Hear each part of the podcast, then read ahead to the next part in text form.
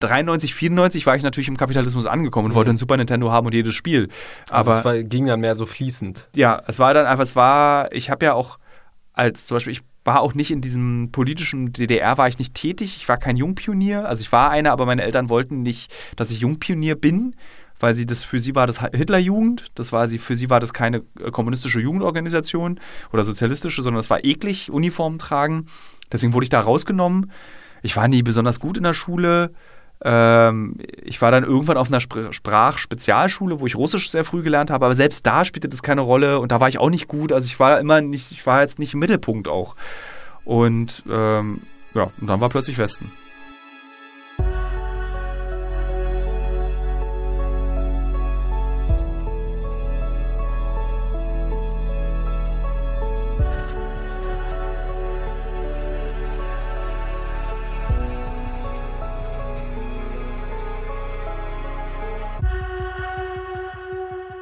Sehr geehrte Hörerin, sehr geehrte Hörer. Ich habe heute früh, die, am Dienstag, auf Instagram gepostet, aus persönlichen Gründen kann ich keine richtige Folge machen, habe keinen Gast. Die persönlichen Gründe, da gab es nämlich gleich sofort besorgte Mitteilungen, die ich bekommen habe über Instagram, ob irgendwas vorgefallen sei.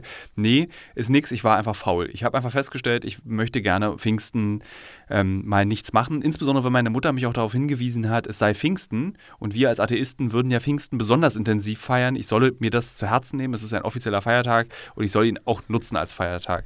Deswegen habe ich nichts gemacht und auch keinen Podcast aufgezeichnet. Bin gestern sogar zum Pfingstkuchen mit meinem Vater mit dem Podcast-Set gereist, meinte, ach komm Papa, wir machen eine Folge zusammen. Selbst dazu hatte ich keine Lust. Deswegen haben wir uns entschieden, eine Fragenrunde zu machen. Das ist ja immer die faulste Variante eines Podcasts. Allerdings stellen die äh, Nutzerinnen und Nutzer von Instagram außerordentlich oft sehr gute Fragen, die ich dann selten beantworte, weil ich es nicht schaffe, ähm, jede Frage zu beantworten auf Instagram. Und wir sammeln die dann, haben wir gemacht und lasse mich befragen. Heute nicht von Kaspar Dudek, sondern von unserem neuen Volontär Marlon, der witzigerweise gerade vor mir sitzt und die Hände so in seinem Schoß reibt, als wäre er gerade sehr aufgeregt, bevor wir diese Aufzeichnung machen. Deswegen erste Frage an dich, Marlon, bevor wir mit der Fragerunde beginnen. Bist du etwa aufgeregt? Also ich würde natürlich gerne sagen nein, aber äh, ja, tatsächlich ein kleines bisschen hätte ich selber nicht gedacht. Aber ähm, ich freue mich auf jeden Fall auf die Fragerunde mit dir und äh, hoffe, dass ich Kaspar Dudek hier in Ersetze. seiner Rolle für immer ersetze. Nein, Es geht natürlich gut vertreten kann. Ich finde es schön, dass du betonst, dass du dich darauf freust. Ich hätte mir gerade vor, oder stell mir gerade vor, wie das wäre, wenn du gesagt hast, ich freue mich überhaupt nicht darauf, wie die nächste Stunde mit diesen Fragen dann so zwischen uns beiden ablaufen. Oh, ich habe gar keinen Bock. Wahrscheinlich ziemlich hart. Ja. Also, wir haben eine Menge Fragen bekommen. Äh, die erste beantworte ich gleich, weil ich mir die beim Screenshotten und an dich schicken, Marlon, nicht angucke. Eine Frage ist mir aber sofort ins Auge gefallen von meiner Kollegin Aminati Belli, Aminata Belli, Mhm. die mich fragte, ob auf dem Bild mein Penis zu sehen sei. Genau. Und ich möchte sagen, ja. Es ist mein Penis. Ich, natürlich Es- poste ich immer bei Instagram meinen Penis. Ähm, das gehört sich auch so und ich habe auch ähm, gelernt, dass das einfach so, das wird das neue Ding sein.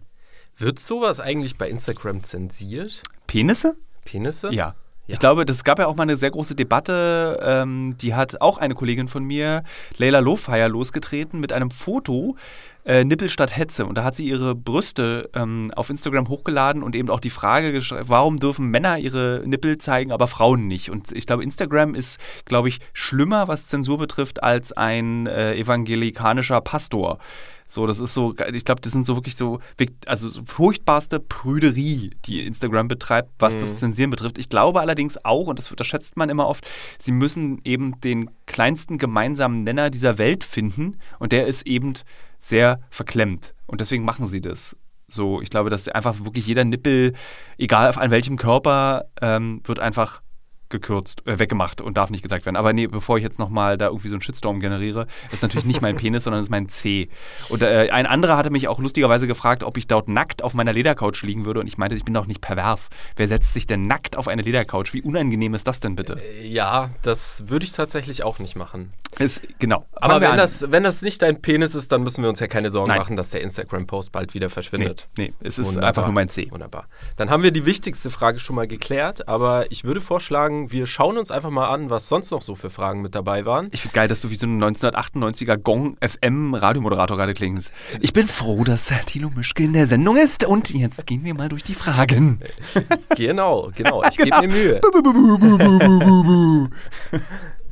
Am besten noch einen Jingle davor Ja, setzen. ka- Das- Nils, das da freut sich besser. Nils Nische Augustin. Nils freut sich. Nils, äh, kannst du bitte so einen richtig ollen Radio-Jingle einbauen an, der, an den Stellen, wenn ähm, Marlon aufgehört hat zu reden? Nicht jedes Mal, aber so manchmal unerwartet, sodass auch die Hörerinnen und Hörer einen richtig schönen Schreck kriegen, wenn sie es beim Joggen oder Putzen das hören. Ja, Nils gibt mir gerade schon mit leicht angenervter Stimme aufs Ohr, dass er da keine Lust drauf hat. Muss er aber machen. Ich wünsche es mir. Er muss. Okay. Ähm, ich kann dir auf jeden Fall schon mal sagen, es sind sehr, sehr spannende Fragen Mhm. mit dabei. Ich habe schon mal drüber geschaut und ähm, ja, werde dir jetzt einfach mal eine Auswahl vorlesen. Und Genau, mach, ähm, mir fällt gerade auf, du kennst ja auch nicht alle Fragen voll. Wenn ich das Gefühl habe, die habe ich schon zu oft beantwortet, sage ich einfach nächste Frage und dann machen wir die nächste. so machen wir es. Ja. Ja, fangen wir mal mit einer ganz äh, seichten Frage an. Es tut mir leid, das klingt so geil. Ja, jetzt das ist, wie gesagt, das ist eine Mischung aus Rummelansager und Radiomoderator. Aber los. Ja, vielleicht, vielleicht sollte ich über eine Karriere als Rummelansager Ja, nachdenken. weiß, ganz toll. wer weiß. Ähm, hast du Jackass 4.5 schon gesehen? Fragt Line Jackie. Line Ja. Jackie. Äh, habe ich schon gesehen. Ich muss dazu geben, dass, oder ich muss zugeben, dass Jackass, ähm, ich erzähle dir das einfach, Marlon. Jackass, ich weiß gar nicht, du bist wann geboren? 1995. 1995, also wirklich eine ganz andere Generation als ich. Aber Jackass spielt in meinem Leben eine außerordentlich wichtige Rolle. Also ich bin großer Fan aller Jackass-Folgen, Wild Boys. Selbst dieses furchtbare Bam Margera-Auskopplung in seinem Haus habe ich mit größtem, größtem Vergnügen geguckt. Ich bin wirklich, ich liebe die Jackass-Filme und auch immer diese Zwischenfilme, also 1, 1,5, 2, 2,5, äh, weil irgendwie das meine späte Jugend und frühes Erwachsenenalter umschreibt. Also ich kann mich erinnern, ich habe wahnsinnig viel gekifft und getrunken und dann hat man sich Jackass angeguckt im Kino. Ich hatte auch ähm, einen Freund, mit dem ich regelmäßig dann, wenn ein neuer Film kam, ins Kino gegangen bin und wir dann so einfach irgendwie Bier, also wo ich kein Bier trinke, also ich dann so Schnaps irgendwie im Kino getrunken habe, um diesen Film zu gucken. Und irgendwann vor zwei Jahren habe ich nochmal alle Folgen und alle Filme am Stück geguckt auf so einer Drehreise, die ja immer so ewig dauert, da hast du ja sehr viel Zeit. Und habe dann so festgestellt, das ist total krass, weil das wie so ein Zeitdokument ist, einer Zeit, die es nicht mehr gibt. Einfach diese Nuller. Zehner Stimmt. Jahre. Und du, ich bin mit denen alt geworden und dann sind ja auch immer mehr gestorben, irgendwie äh, totgesoffen, totgefahren und du, das ist, da wird dann richtig traurig, wenn du dieses anguckst. Deswegen habe ich mit wirklich großem Vergnügen mit den äh, Kollegen ähm, Heiko Gogolin und Uke Bosse in Island den Vierer-Film geguckt. Ähm, äh, Im Übrigen könnt ihr euch die Erfahrung unserer gemeinsamen Reise in dem Podcast Die Wahlfahrt anhören, liebe Hörenden. Und den 4 Sehr, sehr gute Podcast-Reihe. äh, und die 4-5er-Folge habe ich mir tatsächlich im Flugzeug angeguckt und musste aber mein Bildschirm wegdrehen, weil die einfach so krass ist. Es ist einfach zu eklig und ich habe mich so ein bisschen geschämt, auch dass ich mir so wirklich diesen brachialen Pimmel-Pupi-Humor, dass ich dann auch lache. Also es ist mir, war mir auch ein bisschen peinlich, weil eigentlich kennt man mich ja über meine Instagram-Person ist ja, er liest viele Bücher. Ähm, aber ich gucke dann auch gerne mal Jackass. Also Das ich habe es gesehen. Das ist die andere Seite des Tilo. ja, Jackass. Dein Guilty Pleasure Ja, sozusagen. Jackass, Aber es ist ja. ganz witzig, dass du das so beschreibst, weil für mich hat Jackass eigentlich eine ähnliche Bedeutung. Wirklich. Ja, ich ähm, weiß nicht genau, welcher Film das ist, aber so ein, zwei Filme, die haben auch meine Jugend irgendwie so ein bisschen geprägt. Wie lange gibt's Jackass denn schon? meines Erachtens nach in Deutschland seit Ende der 90er. So, das, war- ich glaube, die ersten Jackass-Folgen wurden so Ende der 90er gemacht. Äh, und ähm, dann, und es kam so, es schwappte dann zu uns so Anfang der 2000er Jahre, glaube ich. Irgendwie, ich weiß noch, dass ich mir dann irgendwie so DVD-Boxen bestellt habe aus den USA, die ich nicht abspielen konnte, weil ich keinen amerikanischen DVD-Player hatte. Ich wusste nicht, dass das nicht geht. Damit ich diese so alle habe, diese Folgen. Äh, und irgendwann fing man dann an, das sich auch illegal runterzuladen. Dann, Mhm. aber das war Ja, dann ja. viel später. Aber ich weiß noch, es war noch so DVD und auf MTV lief's und man hat es geguckt. So. Genau, genau. Ja, MTV, stimmt. Das war's, Genau, das war so ein bisschen auch. das, was du dann auch, wenn du wiederkamst von irgendeiner Party, lief einfach, du hast MTV angemacht, entweder lief dieses MTV Crips, dieses mit den Häusern, oder Jackass. Genau. Diese Ja. beiden Sachen liefen. Oder Zeichentrickfilme. Aber wann ist der 4.5er Film denn erschienen? Jetzt gerade bei auf gerade Netflix, das war so eine. Sind die überhaupt noch jung genug, um, um solche Stunts? Nee, das ist witzig, die sind alle sehr grauhaarig und alt, besonders, äh, äh, wie heißt er? Ähm, Johnny Knoxville? Johnny Knoxville. Der ist so ja. ultra grau, aber sie haben sich so eine ganz unheimliche neue Generation an Darstellern da in diesem Film anerzogen. Ah, okay. Und die sind aber Mhm. alle so, die, das war früher auch Assi, aber das ist dieses, dieses, was wir so ein bisschen als popkulturell mögen, dieses Ami-Assi. So, und die neue Generation ist schon, ist mir eine Stufe zu hart. Das sind so, so zahnlose 25-Jährige, die jetzt schon so kaputt aussehen wie das, die Jackass-Crew von jetzt. Ja, ich habe mir letztens mit meiner Freundin auch auf Netflix, ich glaube, den vorletzten Film angeschaut und wir mussten irgendwann abbrechen. Also es, es ging einfach nicht mehr. Also meine Freundin hatte da dann nicht mehr so große Lust drauf. Es war dann Wirklich? doch einfach ein bisschen zu brutal und zu eklig. Es ist es ja auch. Ist aber, es auch. Also ich habe immer es gesagt, so, wenn mich jemand gefragt hat, warum ich das mag, für mich war das eigentlich das gleiche wie dick und doof. Ja. Nur mit ganz vielen. Ja. So, und eben dieses vermeintliche, in Anführungsstrichen, es ist ja alles echt. Genau. So, ich glaube, jetzt haben wir genug über Ja, Jackass ich glaube auch. Äh, lass uns nicht die ganze Folge über Jackass reden. Ähm, wir haben noch ein paar mehr Fragen und zwar. Warst du in deiner Arbeit Freiheit schon mal begrenzt? Würde gerne Sarah Lisa wissen. Ich glaube, ja, das ist eine gute Frage, insbesondere wenn man so. Ich bin ja jetzt, mir ist vor kurzem aufgefallen, dass ich schon irgendwie länger Journalismus mache. Ist, ich bin jetzt kein Neuling mehr in der ganzen Branche und ich kann, ich weiß, dass jeder Journalist oder Journalistin am Anfang seiner Karriere in seiner Freiheit unfassbar eingeschränkt ist, weil du ein Batzen an alten Männern und Frauen um dich rum hast, die dir sagen, wie es richtig geht. Und das schränkt dich natürlich total ein, weil du du dann auch nicht das machen darfst, was du denkst, was du schon machen kannst. Also so bestimmte Uncover-Themen zum Beispiel oder Dinge, die wir jetzt für ProSieben machen, die habe ich vor zehn Jahren, fünf, zwölf Jahren schon vorgeschlagen, lass uns das doch mal so machen. Ich kann mich erinnern, ich war bei der Weiß. Ich habe zwei Jahre für die Deutsche Weiß gearbeitet und habe denen im Prinzip Uncovered vorgeschlagen. Ich möchte gerne Uncovered. Lass uns doch mal Bewegtbild auch mit Weiß machen, das passt doch zu Weiß. Und dann kriegst du aber immer so ein Misstrauen am Anfang einer beruflichen Karriere. Nee, warum sollen wir jetzt dem Pupi da, der irgendwie einmal in der Woche reinkommt, aber trotzdem eine volle Stelle hier bei uns hat, das geben? So.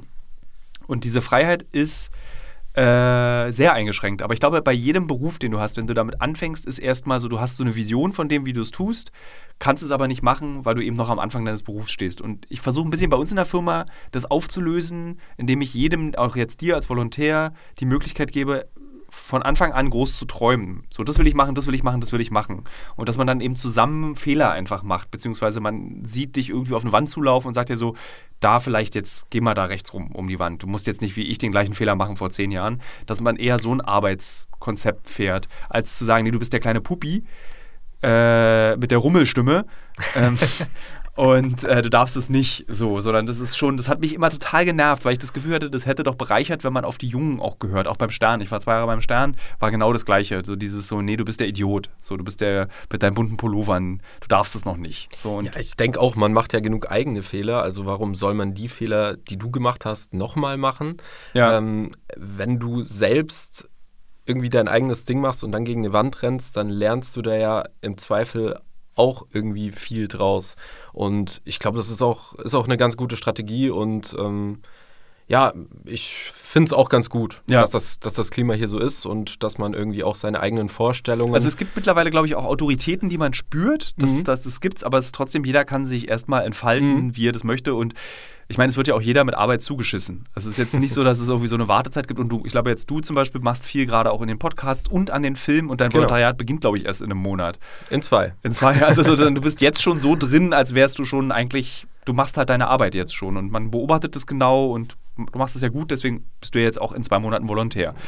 Äh, und die, um den zweiten Teil der Frage zu beantworten, diese Freiheit im Ausland, glaube ich, auf meinen Reisen, ob ich mich da schon mal eingeschränkt gefühlt habe. Bei, genau, bei deiner Arbeit. Ja, noch nie. Das finde ich, deswegen ist die Frage auch so interessant. Also selbst wenn ich in Nordkorea berichte, ähm, ist natürlich meine, was Pressefreiheit betrifft oder wenn du irgendwie in Kolumbien über Drogendealer sprichst oder so, klar eingeschränkt.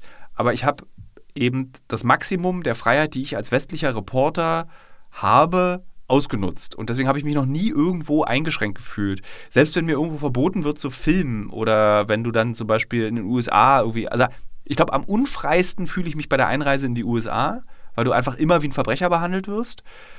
Aber eingeschränkt in meiner Freiheit habe ich mich noch nie. Aber gibt's gibt's noch irgendwelche Dinge, die du gerne noch verwirklichen würdest, so was, was deine Arbeit angeht, wo du je, Stand jetzt sagst, das kann ich jetzt nicht momentan? Äh, jetzt besonders nach Corona war das natürlich eine interessante Erfahrung, weil da ich, eigentlich stimmt's, die, die unfreiste Zeit meines Lebens war während Corona. Mhm. Dieses nicht loszukönnen, ich bin ja auch wirklich unruhig geworden. Äh, dieses, da sind passiert, man kriegt halt auch nichts mit. Man hat ja von der Welt nichts mitbekommen, was, was so in anderen Ländern passiert, was so Mhm. los ist. Also auch zum Beispiel der Krieg in der Ukraine, da haben wir erstaunlicherweise ja einen Film letztes Jahr zu gemacht, zu der, dass den keiner mitbekommt. Aber das ist halt in Corona auch angeschwollen, dieser Krieg. Das ist, hat keiner mitbekommen, weil sich während Corona nicht damit beschäftigen konnte. Ich kann mich erinnern, wie kompliziert die Drehbedingungen waren während Corona, weil wir gedreht haben während Corona an, dieser, an diesem Grenzverlauf, der jetzt massiv nach links verschoben wurde. Und eben auch, wie sich Russland radikalisiert hat im Rahmen dieser Corona-Pandemie. Also es gibt dieses, diese Mutmaßung über Putin, dass der eben zwei Jahre in seinem Bunker gelebt hat und Ohne, ohne Smartphone ohne sogar Smartphone anscheinend, ne? und sich Hab dann so gelesen. komplett, äh, eben, das hat glaube ich auch hier im Isoliert. Podcast jemand erzählt bei mir. Das, Das- war hier, ähm, den Namen darf man nicht sagen, aber mein russischer Freund, Äh, der, stimmt, der hatte das stimmt, erzählt. Genau. Also du merkst halt, dass wir alle nichts mitbekommen haben und dass die Weltgeschehnisse verändert hat. Und das hat mich, glaube ich, sehr unfrei fühlen lassen. Und zu der der Frage der des Verwirklichen, das ist immer so schwer. Also es wird immer schwerer für mich, Themen zu finden, wo ich sage, oh ja, das wollte ich schon immer mal machen, weil ich in den letzten sechs Jahren, sechs, sieben Jahren sehr viel abgearbeitet habe von meinen großen journalistischen Träumen. Aber es entstehen glücklicherweise im Journalismus jedes Jahr neue Themen. Das ist das Mhm. Gute. Dann kann man sich so neu begeistern. Ich bin dieses Jahr nicht ganz zufrieden mit mir und dem, was ich journalistisch mache, weil es so gerade gefühlt so ungerichtet ist. Es liegt aber auch daran, dass wir so viel gleichzeitig machen und dabei entsteht diese Ungerichtetheit. Mhm. Und diese, ein bisschen diese Vernachlässigung von Uncovered, die wir aber für nächstes Jahr schon wieder geklärt haben, es wird nicht mehr passieren, dass wir es so vernachlässigen, vernachlässigen ähm, und aber so, so richtig so, so ein Top-Ziel, darüber haben wir lustigerweise in der letzten Folge geredet, glaube ich. Oder in der vorletzten, über diese, was wir vorhaben, dieses, Ja, genau. Mhm. Und das ist zum Beispiel was, worauf ich richtig Bock habe. Ich will es jetzt nicht nochmal wiederholen, äh, weil ich dann doch schon kritisiert wurde dafür, dass ich das so offen, diese Idee formuliert habe. Aber das ist was, daran denke ich sehr viel und dann weiß ich, das will ich unbedingt machen. Diese Mhm. Idee, über die ich nicht reden möchte, die, über die wir in zwei, vor zwei Folgen reden. Wir wollen nicht drüber reden, aber wir können auf jeden Fall sagen, es kommen sehr, sehr coole Sachen noch Ja. dieses Jahr außerhalb von Uncovered. Ja. Genau, dann ähm, würde ich dir auch schon die nächste Frage stellen. Auch eine sehr, sehr spannende Frage. Ich bin gespannt auf deine Antwort. Eda-66 würde gerne von dir wissen, wann hast du panische Angst?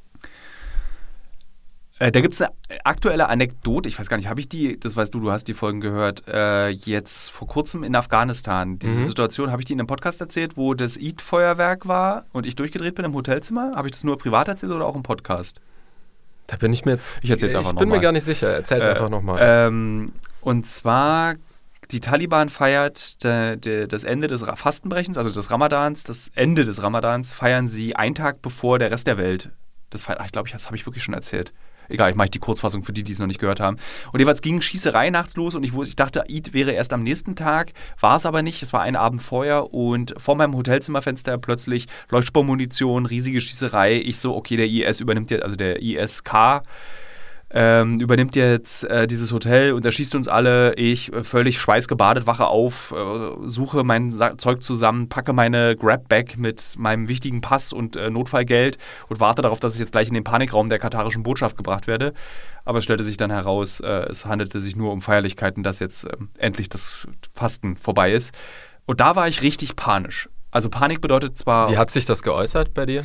erhöhter Puls, wirklich Schweiß, äh, Angst, jetzt passiert was Schlimmes, das äußert sich Kurzatmigkeit, also richtig wie eine Panik eben ist. In diesem Panikmodus habe ich dann funktioniere ich dann aber noch, weil ich eben wusste, wenn ich jetzt komplett in Panik ausbrenne und nackt auf so den Hotelzimmerflur renne, weil ich gerade aus dem Bett springe, das bringt mir auch nichts. Also muss ich in der Panik noch sortiert sein. Ist eigentlich interessant, oder? Dass der Mensch dann in solchen Situationen trotzdem die wesentlichen Hirnkapazitäten trotzdem noch ähm, Ich ich zur schon, Verfügung hat. Ich hatte es, glaube ich, schon drei, vier Mal so eine Situation. Mhm. Und da, deswegen war ich da, bei dem ersten Mal war ich so ganz durcheinander. Ähm, so wirklich ganz, äh, zum Beispiel, also ich war Wo auch. war das? Das war in Namibia in einem Urlaub, lustigerweise. Ähm, Also gar nicht für die Arbeit. gar nicht für die Arbeit. Äh, es war auch lustig, eine der privat gefährlichsten Situationen, in der ich mich je also überhaupt befunden habe, war im Urlaub. Da wurde der, das Nachbarzelt überfallen. Und wir haben die Schreie der Menschen, die so zehn Meter entfernt von uns waren, gehört, wie die überfallen werden. So, und ähm, das hatte dann bei mir zur Folge, dass ich eben nackt aus dem Bett springe und irgendwie versuche mich irgendwo zu verstecken. Und das Einzige, was mir dann eingefallen ist, also ich habe mich nicht angezogen, gar nichts, sondern bin die ganze Zeit nackt geblieben und habe eigentlich darauf gewartet, dass gleich diese zwei Verbrecher oder Einbrecher, es waren zwei, in unser Zelt kommen und das überfallen mit Machete und uns bedrohen. Und die Idee, die ich dann aber hatte, war mit der, in Namibia hast du in Zelten immer so eine Tröte, dann falls so Tiere in dein Zelt kommen, mhm. dass ich so ganz laut mit dieser Tröte tröte, um irgendwie den Sicherheitsdienst aufmerksam zu machen auf uns. das war meine Reaktion. So, äh, und meinen Pass irgendwie habe ich dann aus dem, aus dem Safe genommen und unter der Matratze versteckt. Also ich habe so kompletten Quatsch gemacht. Und ich glaube, wenn du sowas ein paar Mal erlebt hast, dann fängst du immer, bist du zwar panisch, aber du machst es ordentlich panisch. Und die andere Situation, wo ich panisch werde, ist, ich habe oft noch Flugangst. Also so, wenn, also besonders wenn ich nicht mit Lufthansa fliege, da fühle ich mich auf so eine seltsame Art immer sicher. Obwohl alles irgendwie ein bisschen nervig ist bei Lufthansa, aber ich fühle mich da einfach sicher. Wir sind jetzt ja nach Afghanistan geflogen mit Cam Air, einer mhm. afghanischen mhm. Fluggesellschaft, die. Ja, ich erinnere mich an deine Angst. Äh, ja, im ich habe im Büro auch, glaube ich, alle verrückt gemacht ja. und habe dann ja, auch einen Kollegen vom Stern gebeten, nochmal so einen Check zu machen von dieser Fluggesellschaft. Und beim Start und bei der Landung war ich wirklich so am Sitz festgehalten, alle um mich rum angeguckt, warum guckt denn keiner so ängstlich wie ich? Ist doch ganz furchtbar, wir stürzen doch gleich in das Haus gegenüber, weil wir nicht abheben. Also da habe ich dann noch so eine Panik und das war's. Also ich habe zum Beispiel auch keine Panik in so Scharmützelsituationen, wenn du, wenn du so Schüsse hörst, mhm. also vor Ort, wenn du dann an so einem Frontverlauf bist oder wenn du in Syrien durch eine Stadt läufst, da bin ich nicht panisch, da bin ich eher hochkonzentriert. Aber hat sich das verändert im Laufe der Jahre? Also würdest du sagen, es hat was mit Gewöhnung an Gewalt du zu tun? Du gewöhnst dich daran und du bist, du steigst ja nicht aus dem Flugzeug und bist sofort in der gefährlichen Situation. Du näherst, ja. du schleichst dich ja wie so eine alte Raubkatze an so eine Situation mhm. ran und gewöhnst dich damit auch an diese ähm, Gefahr, und dann bist du dann eben nicht mehr, wenn du dann durch Raqqa spazierst, nicht mehr so angespannt, insbesondere weil du auch so viele Zivilisten siehst, die da mit dir rumspazieren. Also was soll passieren? Es gab jetzt auch in Kabul so Situationen, wo du wieder, wo wir dann im Stau standen und es fühlt sich unangenehm an, aber ich verfall da nicht in Panik. Okay. Ja. Gut, dann äh, lass uns zur nächsten Frage kommen. DMCH111 fragt, ich mag oder sagt erstmal, ich mag deine Arbeit und deine Persönlichkeit. Danke, DM unterstrich 111. 111? Ohne Unterstrich. Ganz wichtig. Bist du vollkommen glücklich? fragt sie noch. Das ist eine klassische Frage meines Kollegen Matze Hilscher in seinem Podcast äh, Hotel Matze. Das ist, die kann man nicht beantworten, die Frage. Und er hatte, lustigerweise hat er mich die auch gefragt, ob ich ein glücklicher Mensch sei. Und ich antworte darauf immer so wer ist das schon und was ist eigentlich Glück? Mhm. Und ich bin, finde erstrebenswerter, als das Glück zu suchen, Zufriedenheit zu suchen. Und wenn du mich jetzt gefragt hättest, DM dreimal die Eins, ob ich zufrieden sein würde, bin, da würde ich sagen, ja, ich bin ein zufriedener Mensch. Und das macht mich glücklich. Also ich würde eher diesen Weg gehen, als zu sagen, ich bin glücklich und deswegen zufrieden, weil glücklich, das kann sich innerhalb von Sekunden ändern, ob man glücklich ist. Äh, aber Zufriedenheit ist irgendwie konstanter, fester, wie so, na, wie so, so fundamentaler als Gefühl. Und solange ich zufrieden bin, solange kann ich auch glücklich sein. So rum würde ich es eher formulieren. Ja, das ist eigentlich eine ganz gute Definition. Ich würde sagen, Zufriedenheit kann man sich auch erarbeiten. Ja. Glück, das, ist, das passiert einfach. Das ist ja. mehr so ein bisschen zufällig. Aber ja, wer ist schon dauerhaft glücklich? Ich bin glücklich zum Beispiel, wenn ich ein Rubbellos, ich kaufe mir sehr oft Rubbellose. Ähm, ich liebe Rubbellose. Ich liebe sie wirklich. Äh, und ich habe halt zum Beispiel in den USA haben wir, meistens wenn man so 40 Dollar noch in der Tasche hat oder so und man will das Geld nicht mehr zurücknehmen, ja. dann kaufen wir uns im Team so Rubbellose. Und ich kann mich an einen Dreh erinnern, wo wir dann einfach 400 Dollar immer und immer wieder in diesen Rubbellosen gewonnen haben. Es hörte nicht auf. Wir haben immer und immer mehr Geld verdient und haben dann irgendwann die Verkäuferin diese, dieser Rubbellose einbezogen in unser Glück und meinten so, okay, ab jetzt 25 Prozent, was wir gewinnen, gehört dir. Und haben dann wirklich dann am Ende, das war nicht viel, äh, um die 300 Dollar waren es. Und haben dann wirklich so, äh, 25 Prozent, kann ich nicht ausrechnen von 300 Dollar. 300 durch 4? Ich auch nicht. ähm, äh, Nils, Nische Augustin, was ist ein 30 durch 4? Wie bitte Nils? Nils sagt mir gerade was aufs Ohr.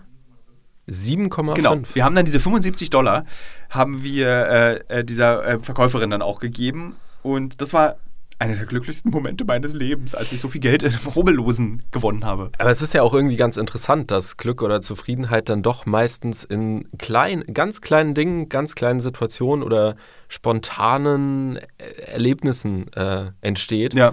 und nicht, wenn man es sucht oder wenn man so krampfhaft versucht, glücklich zu sein Es ist schwierig. Ich glaube, glücklich ist man, wenn man was geschafft hat. Und zufrieden ist, wenn, man, wenn etwas geklappt hat. Also weißt du, so, ich bin glücklich, dass jetzt ähm, das Fundament meines Eigenheims in Brandenburg steht. Und ich bin zufrieden, dass wir uns nicht scheiden lassen haben im Zuge des Hausbaus. Ich glaube, so könnte man es als, äh, als Metapher, als Allegorie ganz gut beschreiben. Ich würde sagen, wir lassen das einfach mal ja, so stehen. Lassen wir so stehen. Nächste Frage für dich, Thilo. Ist, nee, es ist eigentlich gar keine Frage. Like unterstrich real Nike fragt also. oder sagt mehr über das Fechten von damals. Das ich verstehe die Frage nicht, aber vielleicht verstehst du Ich glaube, ich habe irgendwann mal erzählt, dass ich ähm, professionell gefochten habe in meiner Jugend und das ist auch richtig. Ich kann mich noch an meinen Sportlehrer Herr Jendro, Props gehen raus, an meinen Sportlehrer Herr Jendro äh, erinnern, der ab der siebten Klasse verzweifelt versucht hat, aus mir einen sportlichen Menschen zu machen. Der aber nicht aufgegeben hat, was ich ziemlich toll fand. Also ein anderer Sportlehrer, den ich dann zeitweilig hatte, Herr Reich, hat mich relativ schnell aufgegeben und hat gesagt, ähm, du baust das Reck auf und ab, das ist deine Aufgabe im Sportunterricht. Und irgendwann hat Herr Jendro gesagt, Fechten könnte was für dich sein. Also weil er festgestellt hat, ich bin absolut kein Teamplayer. Ich hasse tatsächlich bis heute Teamsportarten, weil ich das so unangenehm finde, mich darauf zu verlassen, dass andere Lust haben, so wie ich, oder nicht Lust haben. Äh, außerdem mochte ich auch nicht diesen Druck, der entsteht. Also wenn du so Volley wer einmal vorm Volleyball weggerannt ist im Schulsport, der weiß genau, mhm. genau, was ich meine. Ähm, anstelle ihn anzunehmen. Und Herr Jendro meinte, der, der macht doch mal mit beim nachmittags beim Fechten. Der war nämlich zu DDR-Zeiten, hat der, glaube ich, Fechter, ausge, äh, Fechterinnen ausgebildet so in, am, am Florett.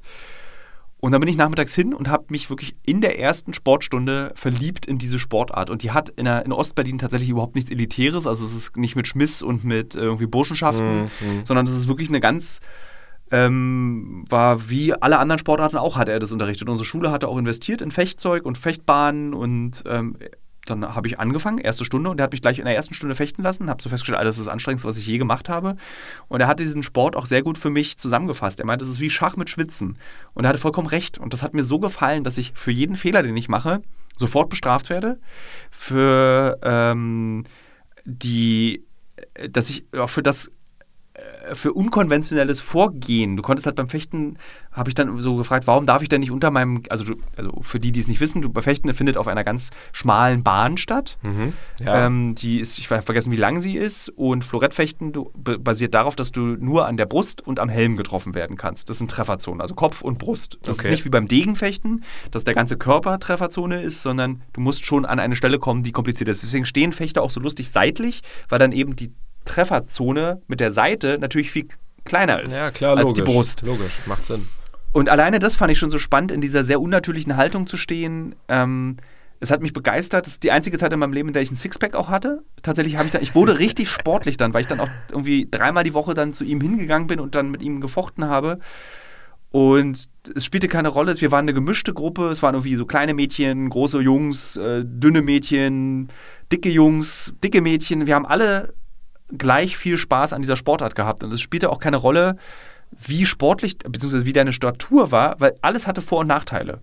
So ein kräftiger Mensch hat natürlich viel mehr Kraft, wenn er da. Es gibt so einen Angriff beim Fechten, ähm, wo du das Florett so wegschlägst und dann einen Ausfallschritt machst. So, das geht natürlich geiler, wenn du ein Riese bist. So. Ja, klar. Oder wenn du, wenn du so einfach so, so, eine kleine Feder warst als, als Mädchen, gegen das du gefochten hast, dann konnte die dir natürlich viel besser ausweichen. Oder wenn du Linkshänder warst, war das natürlich ideal gegen einen Rechtshänder zu, weil der so, ach krass, ich muss mich komplett umstellen. Linkshänder im Übrigen haben ganz oft ähm, treffen den Hoden beim Ausfallschritt. Also weil sie an dir so vorbeikommen, die rutschen so runter. Ich hatte ganz oft so blaue Flecken auf dem inneren Oberschenkel und Hoden, weil wir, wir hatten einen Linkshänder, Roland, der immer da getroffen hat. Durch diesen Ausfallschritt und durch diese linke Handhaltung. Ich frage mich gerade, das klingt das sehr schmerzhaft. Ja, ist super schmerzhaft, aber war dann halt, er hatte halt einen Vorteil durch Linkshänder sein. Aber hat man beim Fechten nicht auch so ein Suspension? ja, aber du, das Florett ist so dürr, das kommt da direkt durch. Ah, okay. Ja, also an der Seite sozusagen, wo wir wieder bei Jackass sind. so, das, äh, und ich würde, ich habe dann auch noch mal versucht, vor fünf oder sechs Jahren oder sieben Jahren wieder fechten zu gehen, weil mir mhm. diese Sportart so gefallen hat und ich habe das so vier, vier Jahre habe ich es gemacht. Und das hat mich dann aber genervt. Das war dann irgendwie so, ich musste ich einmal durch komplett Westberlin fahren zu so einer Schule, wo Fechten angeboten wurde. Es war irgendwie eine Dreiviertelstunde hin für eine Dreiviertelstunde Training, um eine Dreiviertelstunde zurückzufahren. Und dann habe ich irgendwann entschieden, ich brauche eine neue Sportart. Und dann wissen ja viele Hörerinnen und Hörer dieses Podcasts, wurde es das Schwimmen. Was auch so mit sehr selbst ist, im Wettbewerb stehen, irgendwie so. Es ist sehr technisch, das gefällt mir gut und deswegen mache ich jetzt Schwimmen. Das heißt, du brauchst, du brauchst Sport, um für dich zu sein. Um Ja.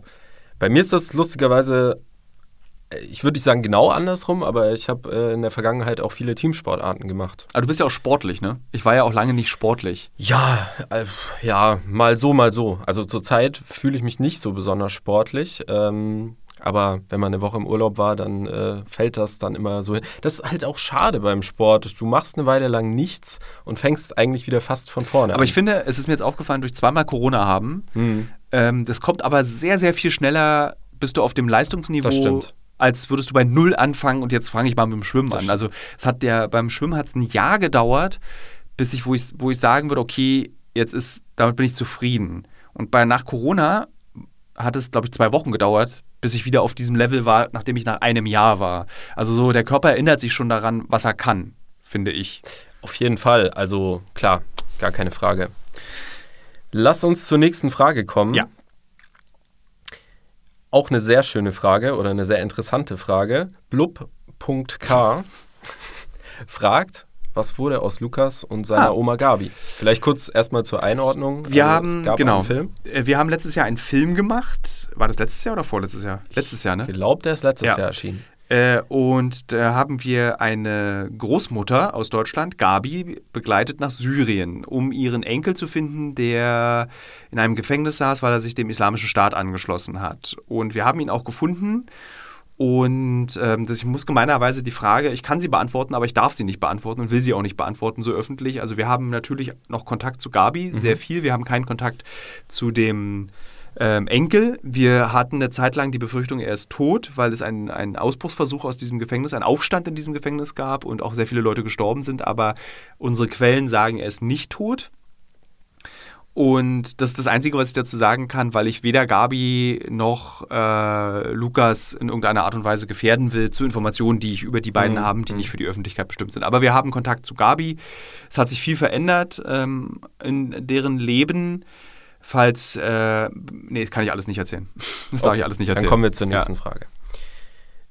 BAM 16191 würde gerne von dir wissen, warum kommen zurzeit so wenig Air Max 1 oder One oder 90 raus? Das ist eine sehr gute Frage.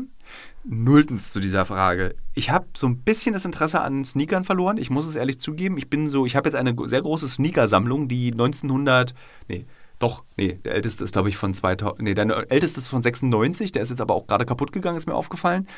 Ähm, jetzt stehe ich vor meinem Schuhregal, ziehe eigentlich am Ende wie früher meine drei Lieblingssneaker an und lasse die anderen alle im Regal stehen. Äh, und, aber ich habe es auch nach ähm, oder auch ähm, festgestellt, dass es weniger 1er und 90er gibt. Das liegt aber auch, glaube ich, daran, dass der Markt gerade noch hässlichere Schuhe als den 90er verlangt. Äh, diese Dead Shoes, also diese von New Balance, diese weißen Ami-Sneaker sind das ja, diese so furchtbar aus, also diese nicht mal mehr diese Kloppy. Also ich, ich verstehe gerade sehr, sehr wenig von dem, was du Ah, sagst, okay, aber ich interessiere mich auch nicht für Schuhe, aber ich freue mich, dass du es Also, mir erzählst. Es gab ja vor zwei Jahren oder vor einem Jahr oder vor zwei, noch vor Corona diese Phase, wo so Leute so unfassbar klobige Sneaker, Ja. die keinen wirklichen Sneakerzweck hatten, die einfach so gestaltet wurden für modisch selbstbewusste Menschen. Und jetzt haben wir, sind wir in der Phase, dass die Sneaker getragen werden, die eigentlich so 50-jährige, schmähbäuchige Dads aus den USA tragen, über ihre Bootcut beim Schneider gekürzten Jeans tragen. So. Und deswegen, weil dieser Schuh so beliebt ist, gibt es keine extravaganten Air Max 90 oder 1er, habe ich das Gefühl. Aber wie gesagt, ich muss sagen, ich habe das ein bisschen das Interesse an Schuhen verloren, weil es irgendwie so mich irgendwann genervt hat, immer zu gucken, wann kommt der Release, dann mich irgendwelchen 16-Jährigen am U-Bahnhof Schönleinstraße zu treffen, um für 350 Euro einen Schuh, der noch vor 10 Minuten 150 Euro gekostet hat, zu kaufen. Ich möchte das nicht mehr. Ich möchte meine Zeit anders benutzen. Deswegen. Ja, an mir ist dieser Hype auch irgendwie komplett vorbeigegangen. Also ich kann das auch nicht so gut nachvollziehen. Du kommst aber auch vom Dorf. Ja, ja, gut, könnte was damit zu tun haben. Das Da stimmt. ist ja wichtig, dass man, glaube ich, ein Moped hat mit 16. Hatte ich leider nicht, aber Ja. bei vielen war das sehr wichtig, definitiv. Ähm, kommen wir von Schuhen. Aus welchem Dorf kommst du eigentlich? Ich komme äh, aus St. Georgen im wunderschönen Schwarzwald. Ja, das kennt man aus, kennt man sogar, ne? Ich, Es gibt so ich Fernsehserien, glaube ich, die in St. Georgen spielen. Mm, Wär, wäre mir nicht bekannt. Okay, das hättest du wahrscheinlich mitbekommen, wenn deine Hätte ich, Fernsehserie äh, gedreht worden Wahrscheinlich wäre. hätte ich ja, das okay. mitbekommen. Aber lass uns mal von Schuhen wieder zurück zu Uncovered kommen. Ähm, NN, das sind auch so schöne Instagram-Namen. NN.FRBN Mhm. würde gerne wissen, nehmt ihr Praktikanten an? Die Frage kann ich eigentlich direkt selbst beantworten, denn ich bin einer, aktuell noch. Ja, oder? Ja, also wir nehmen Praktikanten an, aber äh, mittlerweile nicht mehr so easy peasy. Wir haben früher einfach gesagt, so ja klar, mittlerweile gucken wir uns nochmal genauer hin. Da kann ich zum Beispiel, es gibt sehr viele Fragen, die kann ich schon mal vorwegnehmen, die ich auch so noch bekomme, ob man mich mal bei einem Dreh begleiten kann. Mhm. Nein. So, das geht nicht. Also ich finde diese Frage, ich mag die irgendwie auch und ich frage mich oft, wie stellt die Person sich das vor? Also wie soll das gehen, dass man einfach irgendjemanden irgendwohin mal mitnimmt? So, das, es geht einfach nicht. Also wir können niemanden auf Drehs einfach mal so mitnehmen. Auch unsere Praktikanten ähm, kommen nicht einfach mal auf den Dreh mit. Du hast jetzt, glaube ich, deine ersten Drehs, wo du, glaube ich, mitkommst. Also ich war schon auf ein paar. Genau, aber wir ich hab- tasten ja, dich ran. genau, also es ist ja, genau. die Leute wollen ja nicht mitkommen bei einem Dreh in Kreuzberg, sondern die Leute wollen halt mitkommen bei einem Dreh in Syrien. nach Afghanistan. Nach Afghanistan oder in Urwald und dann denkst du so, das ist so, das, da muss man, das ist lustig, das ist so ein bisschen, dass ich bestätige gerade das, was ich am Anfang gesagt habe. Alte weiße Männer sagen, wie es wirklich geht. äh, aber man muss trotzdem so, weil das A sehr teuer ist, solche Drehs, muss das halt alles, das muss schon auch gut funktionieren und so in sich greifen. Und wenn man jetzt einfach irgendeine fremde Person mitnimmt, ist das Risiko zu groß, dass die fremde Person dann vielleicht doch irgendwie Angst hat oder Hunger an ungewöhnlichen Orten. Ja, ich glaube, man stellt sich das von außen vielleicht auch ein bisschen toller, abenteuerlicher vor, als es letztendlich ist. Natürlich ist es ein Abenteuer, also vermute ich jetzt mal. Ich war ja auch noch bei keinem großen Auslandsdreh dabei. Aber es ist eben einfach auch viel Logistik, viel Arbeit, auch anstrengende Tage, Ja. oder? Also ja, auf jeden Fall. Also du, du hast mich ja gesehen, als ich aus Afghanistan wiederkam. Also drei Wochen Afghanistan plus eine Woche Dreh in Italien, ohne Pause dazwischen. Mhm. Und du arbeitest ja zum Beispiel in Afghanistan sind es so Drehtage, die gehen um fünf los. Hast mal vielleicht eine zwei Stunden Pause in der Mitte, weil es so heiß ist und du sagst, wir können nicht weiterdrehen und dann geht es aber auch bis 23 Uhr. Und wenn du was um eins ist, ist auch wieder was um eins. Also so, du bist halt die ganze Zeit on fire und das musst du auch erstmal durchhalten. Ich halte das schlecht durch, aber es gibt die Kameraleute zum Beispiel, halten das immer so krass gut durch. Mir ist es ein Rätsel, diese 40.000 Kilo schwere Kamera den ganzen Tag zu buckeln und trotzdem noch abends mit mir im Bett Switch zu spielen oder einen Podcast aufzunehmen.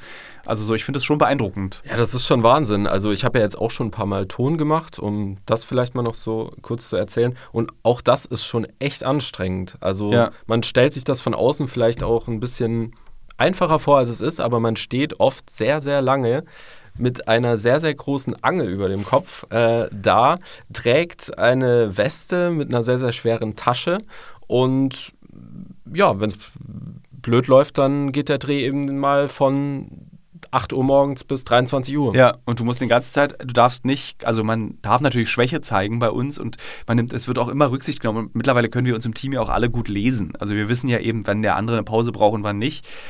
Ähm, aber du musst dann halt, im Vordergrund steht immer der Protagonist oder die Protagonistin. Also du darfst nicht sagen, oh, jetzt dafür können wir eine Pause machen. Und ich führe ja sehr gerne sehr lange Interviews, was für den Tonmenschen auch oft nervig ist. Aber ich unterhalte mich halt einfach gerne eine Stunde, so, wenn es geht. Äh, wenn der Übersetzer und die, oder die Übersetzerin das erlaubt.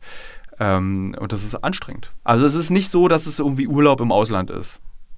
Und so stellen sich es wahrscheinlich viele Leute vor. Ja, darüber habe ich, kann ich empfehlen, ich habe ein Buch geschrieben, das hat den Titel Alles muss raus, wie dieser Podcast. Da rede ich über diese, dieses Gefälle von der Vorstellung, wie es wirklich ist und wie man denkt, wie es ist und was es mit einem macht, wenn man dann zu Hause ankommt und alle Leute denken, du hast Urlaub gehabt. Ja. Caro PTRS fragt dich, wie gehst du mit Rassismus um, wenn du ihn mitbekommst? Ich traue mich in den Momenten oft nicht laut Ja. auszusprechen. Das ist eine schöne Frage. Äh, also erstmal kriegen wir Rassismus ganz oft nicht mit als Weiße. Mitteleuropäer. Wir kriegen es ganz oft nicht mit, was rassistisch ist und was nicht ist mit. Wenn du aber von diesem, also offensichtlich spricht die Fragestellerin ja von einem sehr mitbekommbaren Rassismus. Und da wird outgecallt. Es wird sofort sich hingestellt und gesagt, was soll denn die Scheiße? Lasst es. Es ist eklig, es ist unangenehm. Oder was halt sehr beliebt ist und was wirklich gut funktioniert, ist immer zu sagen, äh, wie meinst du das jetzt nochmal genau? Und es gab in meinem Leben schon sehr oft die Situation, dass ich in Berlin Ost eben auch die Polizei gerufen habe, in, bei Übergriffen, ähm, bei rassistischem Verhalten, wenn Nazis irgendwie im Kino Hitlergrüße zur Leinwand machen, da rufe ich dann einfach die Polizei. So und äh, nicht nur Nazis, es ist, ähm, kann auch einfach irgendwie ein Trottlon sein, der Rassist ist oder rassistisch ist und dann suche ich das Gespräch oder äh, ich schreie die Person an. Nee, schreien stimmt nicht, aber ich konfrontiere die Person mit ihrem eigenen Rassismus und das reicht meistens. Und es gibt auch keinen Grund, sich davor zu schämen oder Angst davor zu haben. Einfach machen. Also man, man kriegt seltener eine geballert, als man denkt. Kann ich aus eigener Erfahrung sagen. Ich glaube, viele Leute trauen sich es einfach nicht. Ja. Also es ist natürlich auch irgendwie verständlich, dass man in so einer Situation erstmal nicht so richtig irgendwie weiß, was soll ich jetzt machen auch weil man es nicht so oft mitbekommt, äh, vor allem als Weißer. Aber ich denke auch, es ist sehr, sehr wichtig, dass man auf jeden Fall das tut, was man in der, in der Situation ja. eben tun kann. Es kommt natürlich auch immer auf die Situation an. Also wird man selbst, ist man selbst gerade gefährdet? Hat man irgendwie die Möglichkeit, vielleicht die Polizei zu rufen oder andere Leute hinzuzuziehen? Mhm. Aber dass man irgendwas tut, ist auf jeden Fall wichtig, denke ich. Finde ich auch. Und es ist lustigerweise, fühlt sich das genau, ich habe vor kurzem Erste Hilfe geleistet. Und, ich, ähm, und wenn du Zivilcourage beweist, mhm. äh, fühlt sich das genau an wie Erste Hilfe leisten. Das ist so, du hilfst einem Menschen in einer Situation, in der er sich unwohl fühlt. Und äh, vielleicht veränderst du auch den Menschen, der eine rassistische Äußerung tätigt, weil er merkt, okay, das ist einfach scheiße.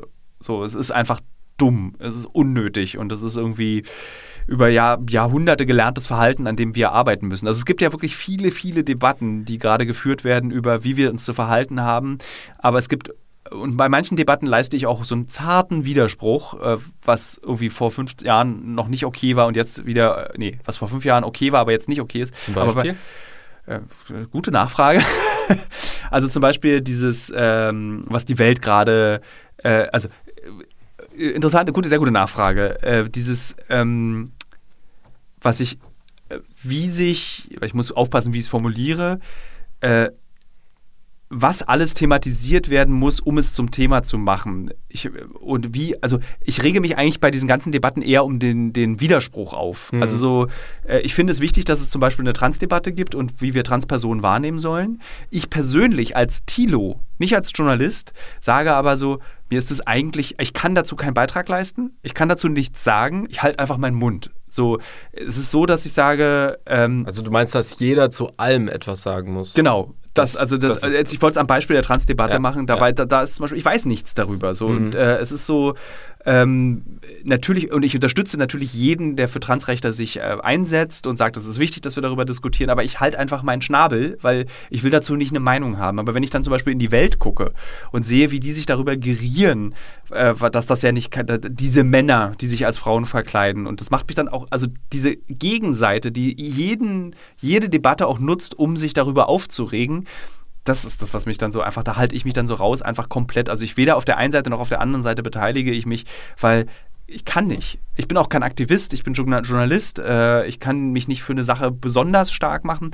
Meine politische Haltung ist vielen bewusst, aber ich schiebe die auch nicht vor mir her. So, und ich finde eben sozialdemokratisch sein heißt am Ende eben, das ist für mich gesunder Menschenverstand. So, das ist einfach, wir, so, da gibt es für mich keine Debatte. So, ich finde, sozialdemokratisch sein heißt eben für Schwächere da sein, sich für die Rechte der Arbeitenden einsetzen, für irgendwie die, die denen es nicht so gut geht wie einem selber, irgendwie, dass man dann Steuern zahlt und auch viel Steuern zahlt. Also ich bin auch jemand, der gerne viel Steuern zahlt und wirklich mir eher einen Strick nehmen würde, als die FDP zu wählen, damit ich Steuern sparen kann.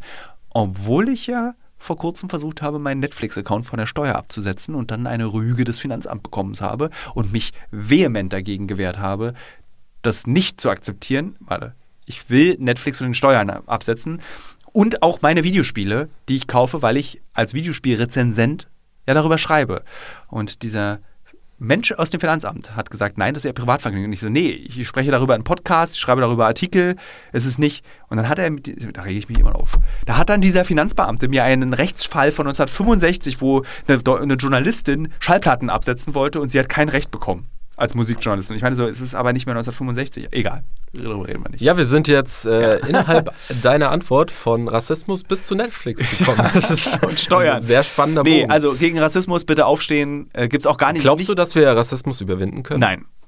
Bin ich fest von überzeugt, dass Rassismus. Äh, also, ich würde es mir wünschen, aber ich äh, glaube, ich sehe das, das ist ähnlich. ein total schöner Wunsch äh, und ich glaube, also, weil Rassismus so. Äh, nee, Also wir, um Rassismus zu überwinden, müssten wir die gesamte Kolonialgeschichte der letzten irgendwie, äh, keine Ahnung, also eigentlich über 1000 Jahre ähm, in Frage stellen, vergessen, vergessen machen, dass es nicht passiert ist. Also die Geschichte ist ja nicht umkehrbar durch das, was wir getan haben. Und der Rassismus ist eben institutionalisiert, er ist historisch weitergegeben, er ist so tief in uns drin, dass, äh, also wir, liebe Hörerinnen und wir, liebe Hörer, wie ihr richtig raushört, ich bin einer der Vertreter, die sagen, Rassismus ist eine weiße Sache.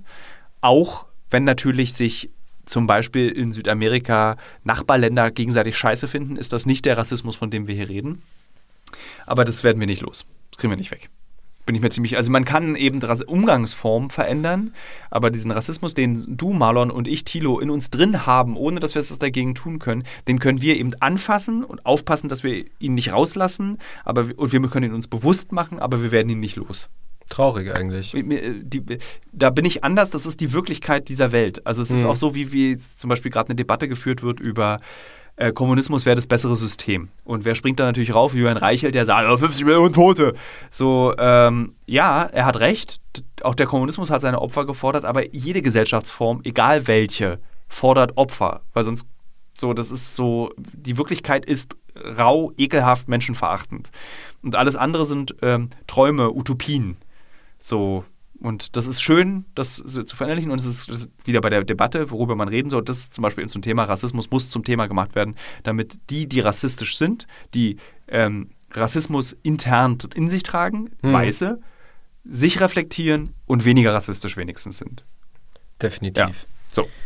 Fidel das war eine sehr verwirrende Antwort von auf weit gefächert. Na egal. Nächste Frage bitte. Fidel K. fragt, ja. wie realistisch siehst du es, Afghanistan als Tourist wieder bereisen zu können? Sehr realistisch. Es ist jetzt schon möglich mit großem Aufwand. Also die Sicherheitslage in Afghanistan ist so, dass ich sagen würde, wirkliche Haudig-Innen, die es gibt, äh, können dieses Land bereisen ähm, es ist ultra anstrengend, ähm, wahrscheinlich kriegst du Durchfall, aber es ist auch unfassbar schön. Und du kannst es jetzt als Tourist bereisen, aber es ist eben mit, du brauchst dafür, ähm, wie heißt es, Genehmigungen, die du anfragen kannst, die du auch bekommst als Reisender in dieses Land oder Reisende. Ähm, aber äh, es ist auf jeden Fall jetzt der richtige Zeitpunkt, weil ich mir das, weil ich das Gefühl habe, in den nächsten Jahren wird es auch wieder anziehen, die Gefahrenlage in Afghanistan. Okay. So. Backpacken kann ich nicht so raten. Also ich kann jetzt nicht da sagen, dass ihr euch da irgendwie, also ihr müsstet schon mit einem Auto einreisen oder euch ein Auto und einen Fahrer mieten. Das ist halt auch kostenintensiv. Aber so Backpacking würde ich eher von abraten. Alles klar. Fidel K., ich hoffe, deine Frage ist beantwortet. Ich auch. Wir kommen jetzt zu einem ganz anderen Thema. Kopfautobahn würde gerne von dir die Frage beantwortet haben. Wie hat sich Berlin kurz vor dem Mauerfall angefühlt? Also, das ist natürlich eine, das eine schöne Frage, insbesondere weil ich viel darüber nachdenke, weil ich auch über meine Heimatstadt äh, äh, ein ganz komisches Verhältnis dazu habe, weil ich immer denke, so wie es jetzt ist, war es immer. Ich habe irgendwie vor kurzem mit den Berlinern im Büro darüber gesprochen. Irgendwie kann ich, ich habe vergessen, wie Berlin in den 90ern war.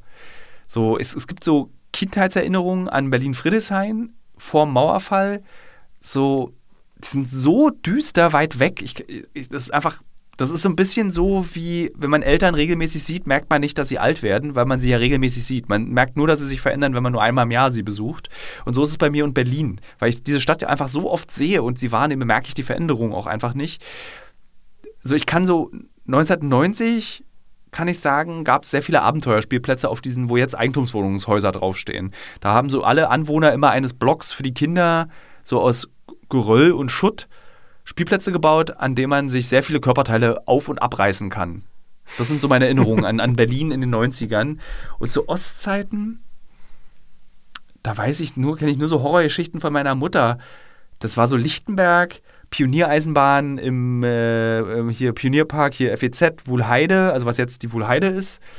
Äh, und, äh, und immer irgendwie meine Mutter, nee, damit fährst du nicht, da sind eklige Männer, nee, da hier hilfst du nicht mit, da sind Kinderficker so, also meine Mutter hat eine sehr drastische Sprache gewählt, um mich vor offensichtlich den ganzen Kinderfängern in Berlin zu beschützen.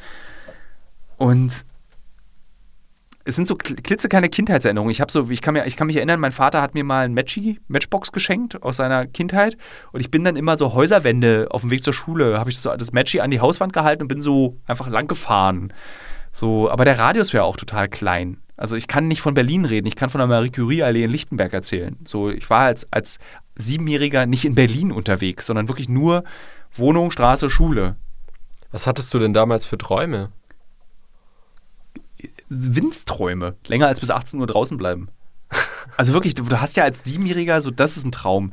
Oder ich hätte gern diesen, es gab, ich, das ist lustig, dass du das fragst, weil das sind so, weil ich hatte, es gab ein Kind einer in der DDR, der war Pfarrerskind. Und die wurden in der DDR ähm, so ein bisschen versucht, so umgarnt, damit sie bleiben und nicht Mhm. fliehen oder dass sie eben nicht irgendwelche Untergrundgruppen gründen mit Westprodukten. Also Fa- West Pfarrer, Pfarrer, Ärzte, Rechtsanwälte hatten im Osten zum Beispiel Westautos. Da gab es mal so einen Deal mit Mazda und dann hatten die so einen Mazda. Ähm, und der hatte einen Tintenkiller aus dem Westen. Und zwar diesen, wo auf der einen Seite ein Stift ist und auf der anderen Seite dieses Killern. So. Und den wollte ich haben, weil ich hatte nur einen Tintenkiller, das war im Osten, du hattest halt einen Tintenkillerstift und einen Kugelschreiber, mit dem du dann über das Tintenkillerte Ja, ja. rübergeschrieben hattest. So, das waren so meine Träume. Oder der hatte auch, aber ich wusste auch nicht, was Westen ist. Ich muss das ganz ehrlich sagen. Ich konnte eben mit sieben, also Das ist so schwer vorstellbar. ja, ich hatte keine Vorstellung davon, was Westdeutschland ist. Es gab eine Situation. War das für dich einfach wie eine Blackbox? Oder w- Es war einfach du kein Thema. gar keine Vorstellung es davon. gab, gab, es war dann, als dann die Mauer gefallen ist, 89, Ja. war die einzige Erinnerung, ich, wirklich die einzige, der Moment, als ich gemerkt habe, die Mauer ist gefallen ist, war, als am Morgen bin ich aufgewacht, am 10. November 89. Meine Eltern haben noch geschlafen, was mich sehr überrascht hat. Äh, ich warte mal, was, was war das für ein Wochentag? Ist egal. Ich musste auf jeden Fall zur Schule äh, am nächsten Tag. Und meine Eltern haben noch geschlafen, waren nicht in der Buchhandlung, wo sie arbeiten, und mein Vater im Akademieverlag, wo er arbeitet. Und neben meinem Bett lag ein Überraschungsei und eine Flohkiste. Flohkiste war so ein selbst DIY-Magazin. So ein hippie-mäßiges, wo man so eben Bastelsachen und sowas eben aus Müll Dinge herstellt. Also Finn Kliman Ja. als Magazin Okay. Ohne kapitalistischen Anspruch. Das war dann so, eine, so ein richtiges, so, so, so, ich glaube, so ein Waldorfschulheft. So, das war das, womit mich der Kapitalismus begrüßt hat. Dieses Überraschungsei, was in meiner Erinnerung riesengroß war, wie so ein Straußenei, und diese Hefte. Aber ich hatte überhaupt nicht so, ach krass, Westprodukte, sondern so, oh, okay. Das gibt's jetzt. Aber das war auch nicht so, ich bin dann auch zur Schule gelaufen und da waren keine Schüler und paar, äh, zwei Lehrer waren nur in der Klasse und haben gesagt, ja, wisst ihr denn, was passiert ist? Ich so, nee, na, die Mauer ist gefallen. Ich so, okay. Ich hatte wirklich null. So, ich meine, wirklich, wenn- du musst dir auch überlegen, als Siebenjähriger ist die Welt wirklich nur so groß wie deine drei Straßen, in die du gehen darfst. Und es war ja auch nicht an Ja, jedem. Armbrotstisch gab es auch nicht das Gespräch, Mensch, wir würden jetzt gerne mal in Westen oder so. Es gab eben so Andeutungen, die ich als Erwachsener erst verstehe. Kleine Anekdote, auch wieder eine lange Antwort. Ähm, ich habe einen Cousin und eine Cousine, die eine ostdeutsche Mutter haben, die dann aber rübergemacht haben. Und die haben uns manchmal besucht im Osten. Ähm, und äh, da weiß ich, dass meine Mutter, äh, dass die, meine Tante, also eigentlich meine Groß-Groß-Großtante, ist mit mir mal in einen sogenannten Intershop gegangen. Ein Intershop war ein Geschäft im Osten, wo du Westprodukte kaufen konntest für Westgeld. So, wer Westgeld hatte, konnte dann da reingehen und dann eine Levis-Hose kaufen oder ein C64 oder eben Süßigkeiten, so Westsachen. Und die ist mit mir da reingegangen am S-Bahnhof Lichtenberg und hat mir ein Ed von Schleck gekauft. Ein Eis, dieses, wo man so unten so einen Stock durchsteckt. Ein, ein was? Ed von Schleck. Ein Ed von Schleck. Das Okay. ist so ein Eis, das gibt es glaube ich immer noch, wo man so ein Stöckchen unten reinmacht, dann schiebt man das so hoch und dann kommt dieses Eis. Ah, so okay. hochgeschoben. Ja, ja, doch. Und ich habe das, habe diesen Stock unten reingemacht und das Eis rausgeschossen und es ist runtergefallen. So, und ich habe dann am Abend meinen Eltern davon erzählt, dass ich mit Margit in diesem Intershop dieses Eis gegessen habe. Und dann ist meine Mutter total böse geworden und hat gesagt, sie möchte nicht, dass Margit mir das Gefühl gibt, dass Ed von Schleck etwas Besseres ist. Interessant. So, das, war, das sind so Mhm. Erinnerungen, die ich hatte. Oder zum Beispiel bei meiner leider verstorbenen und hochgeliebten Oma, über die ich im Buch Alles muss raus auch geschrieben habe, die hatte einen Farbfernseher zu Ostzeiten. Und man muss, wie gesagt, meine Oma knallharte Kommunistin. Bei der habe ich immer Westfernsehen geguckt und Lego gespielt, weil die hatte Lego und Westfernsehen. So, aber ich konnte damit nichts, das war für mich einfach, das macht man eben. Ja, aber was ich mich die ganze Zeit frage, wenn du das so erzählst, wie hat das Also nach dem Mauerfall, wie hat das eigentlich deine Wahrnehmung dann Null. auf die DDR verändert? Gar, ich hatte keinen Bezug Das zur DDR, hat- genauso wenig wie zum Okay, Westen. krass. Ich habe heute so eine verklärte, früher war alles besser Sicht manchmal. Mhm. Also ich sage dann irgendwie so, Ossis sind so, Wessis sind so. So Wessis zum Beispiel ähm, im Gespräch sagen die immer Namen von fremden Personen. Du, der, die Petra, die Petra ist ja, und dann, als wenn ich Petra kennen würde. So, das sind so Dinge, die ich habe. Aber ähm, ich hatte, äh, es gibt so Dinge, wo ich das Gefühl habe, so sind eben Ossis und das ist ein Vorteil. Und da, das finden dann Menschen um mich herum auch nervig, dass ich das dann denke. Sowas wie eine größere Umsicht. So, Hm. was man jetzt zum Beispiel bei den Pegida-Demos jetzt nicht oder bei den querdenkenden Demos hat man jetzt nicht das Gefühl, dass Ossis umdenk äh, umsichtig Denkende sind, aber egal.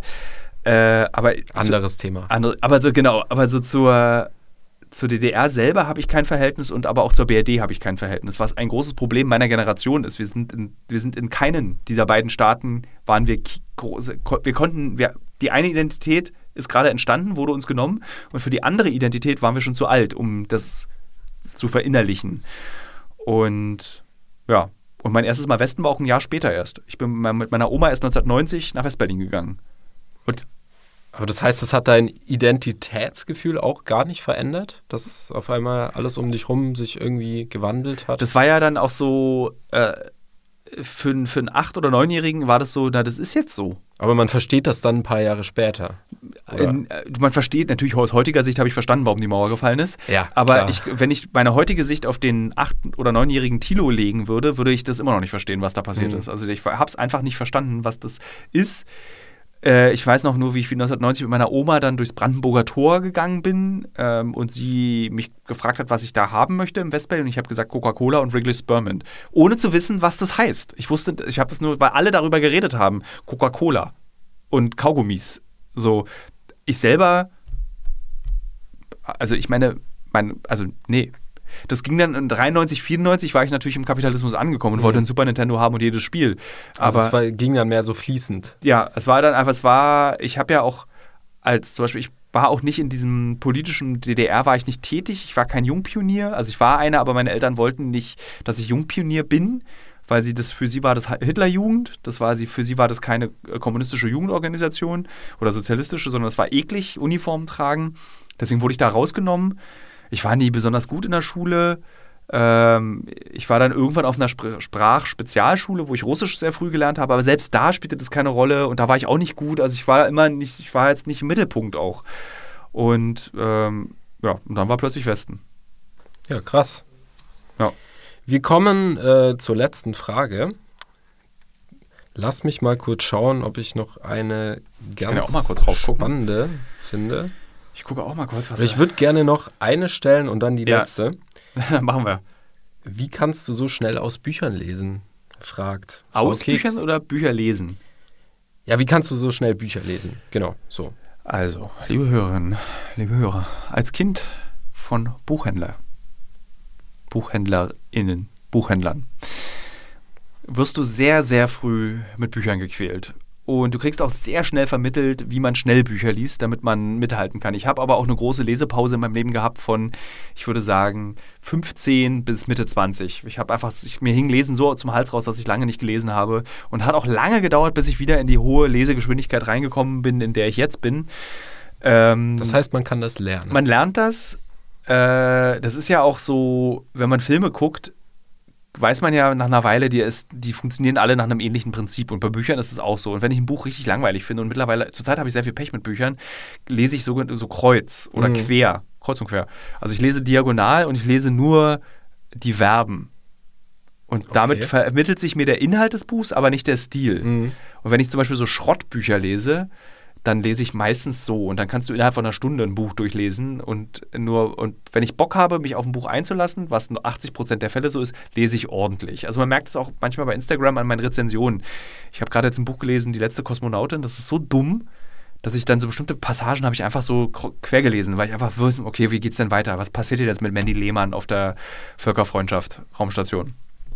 Und äh, genau, so liest man schnell Bücher. Okay, alles klar. Das muss ich auch mal ausprobieren. Das Vor ist allem natürlich- das Querlesen. Also das Querlesen, da gibt es auch, gibt's auch so richtige Methoden. Das kannst du mal googeln. Da gibt es Mhm. so Bücher querlesen. Da gibt es so verschiedenste Varianten, wie man schnell durch Bücher durchkommt. Dass man den Inhalt bekommt, aber nicht den Stil.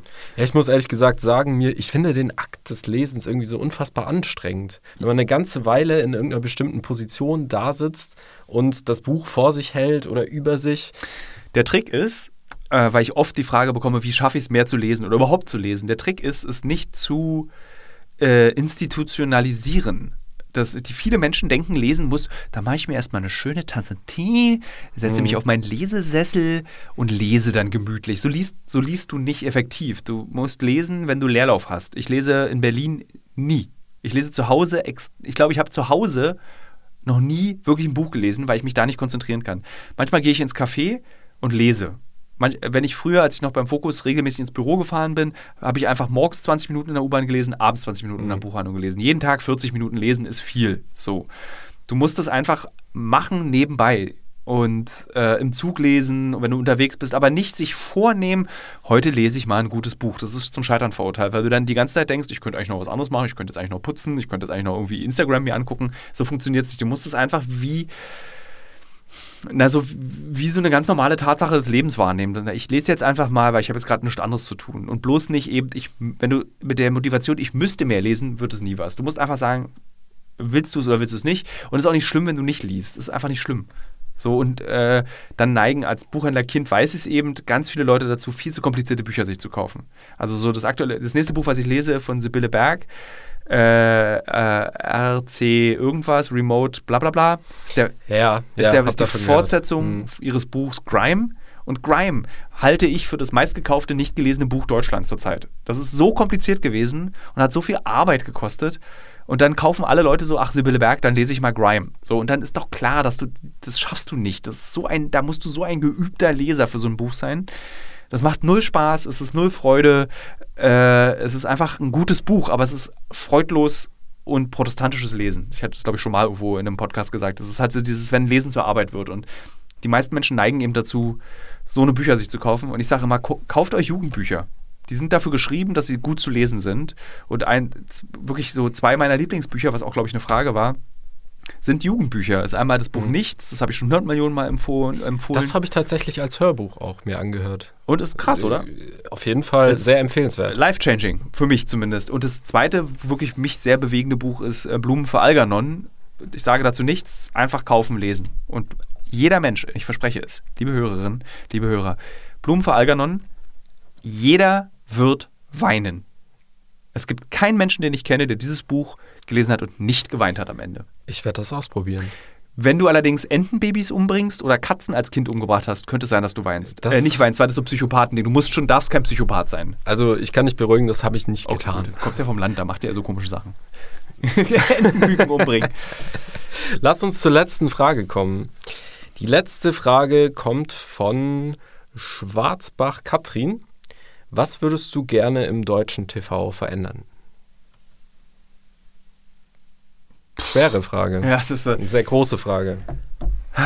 ich würde gerne den Menschen, mit denen ich zusammenarbeite, die jetzt Anfang 40 sind, äh, und das haben wir das Glück bei ProSieben, dass es zum, in der Führungsposition so ist, dass Daniel Rosemann ist ein sehr junger Mensch, mehr Menschen in meinem Alter in Führungsposition.